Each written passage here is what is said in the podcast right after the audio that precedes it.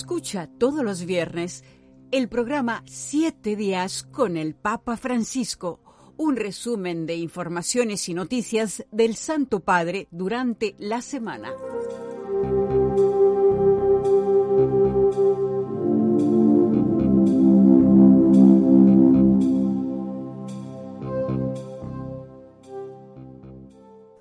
Por consejo de los médicos, el Papa Francisco, con gran pesar, canceló su viaje a Dubái previsto del 1 al 3 de diciembre con motivo de la COP28. La decisión comunicada por el director de la Sala de Prensa Vaticana, Matteo Bruni, se debe al estado de salud del pontífice, al que un TAC realizado el pasado sábado reveló una inflamación de los pulmones.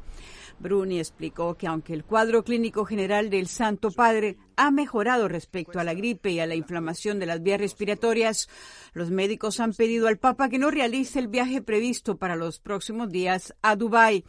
Era en ocasión de la 28 Conferencia de las Partes de la Convención Marco de las Naciones Unidas sobre el Cambio Climático. Bruni agregó que, dado que el Papa y la Santa Sede siguen estando dispuestos a formar parte de las discusiones que tendrán lugar en los próximos días, se definirán lo antes posible las modalidades mediante las cuales esto podrá llevarse a cabo. El sábado tenía que pronunciar Francisco un discurso y el domingo debía inaugurar el pabellón de la fe dentro del recinto de la ciudad Expo. Jorge Mario Bergoglio habría sido el primer papa en asistir a la conferencia de las partes hasta el punto de mencionarla en gran parte de la exhortación Laudate Deum como una oportunidad de cambio en la que depositar la esperanza para un mundo que ve agravarse la crisis climática. El Papa, como lo dijo el domingo, tenía intenciones de recordar a los presentes en la COP28 que el clima que amenaza el mundo requiere la mayor atención y sobre todo compromiso.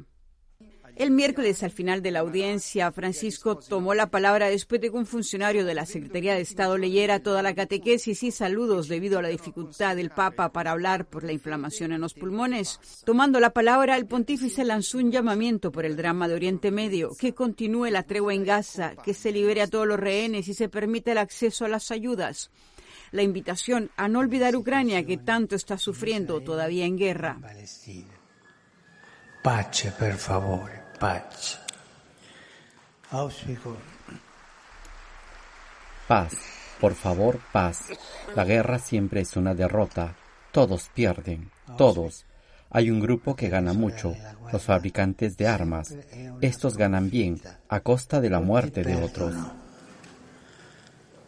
Tutti no, c'è un gruppo che guadagnano tanto, i fabbricatori delle armi. Questi guadagnano bene sopra la muerte degli altri. La voz es débil, pero la preocupación del Papa por el horror que está teniendo lugar en Tierra Santa y Ucrania a causa de la guerra es fuerte.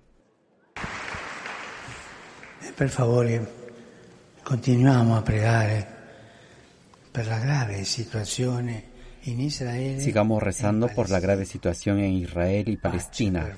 Paz, por favor, paz. Espero que continúe la tregua en curso en Gaza para que todos los rehenes sean liberados y se siga permitiendo el acceso a las ayudas humanitarias necesarias. affinché siano rilasciati tutti gli ostaggi e sia ancora consentito l'accesso ai necessari aiuti umanitari. Francisco ha pedido que no se desvíe la atención de la tragedia que se vive desde hace casi dos años en Ucrania, donde continúan los ataques del ejército ruso y aumenta el número de víctimas. la paz. No olvidemos, hablando de paz, al querido pueblo ucraniano que tanto sufre, aún en guerra. Ya el domingo, al final del rezo del ángel, se había hecho otro llamado pidiendo la oración por todos los pueblos desgarrados por los conflictos desde Oriente Medio a la martirizada Ucrania.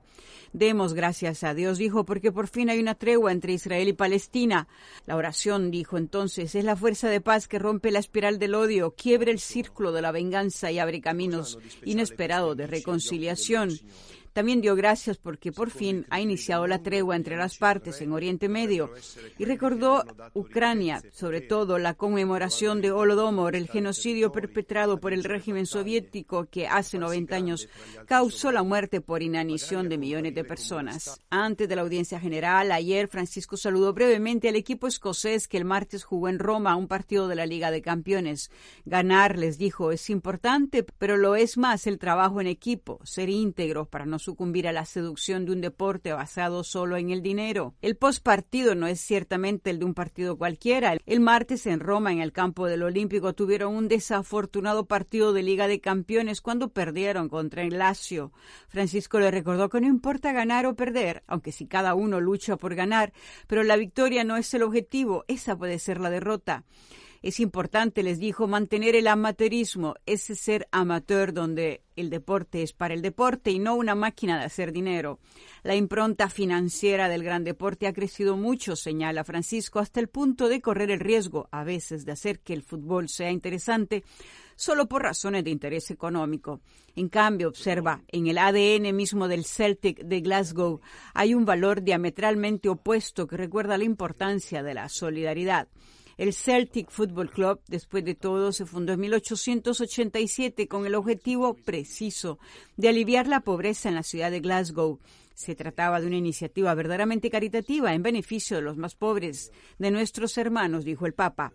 Sean, les dijo, buenos modelos especialmente para los jóvenes. El alto nivel que están llamados a alcanzar no se refiere solo a su capacidad deportiva o a los requisitos clásicos necesarios para sobresalir, sino también a su integridad personal. En ese sentido, los hombres y las mujeres no solo deben ver en ustedes buenos futbolistas, sino también personas capaces de delicadeza, hombres con gran corazón, capaces de ser sabios administradores de los muchos beneficios de los que disfrutan debido a su afortunada posición social. Satisfacción por las buenas relaciones entre Paraguay y la Santa Sede, las expectativas del nuevo gobierno paraguayo en la lucha contra la pobreza y el compromiso por la paz. Estos fueron los temas tocados en la reunión con Parolini Gallagher tras el encuentro del presidente Peña con el Papa en la Casa Santa Marta. Acompañado por su esposa y séquito, la audiencia de Peña Palacios con el pontífice se celebró en la Casa Santa Marta y no en el Palacio Apostólico debido a la salud del Papa.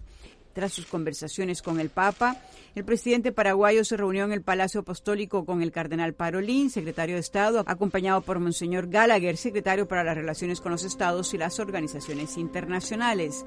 Entre los temas que abordaron se tocaron el interés común como la protección del medio ambiente, la situación de los países de la región y el compromiso por la paz entre las naciones.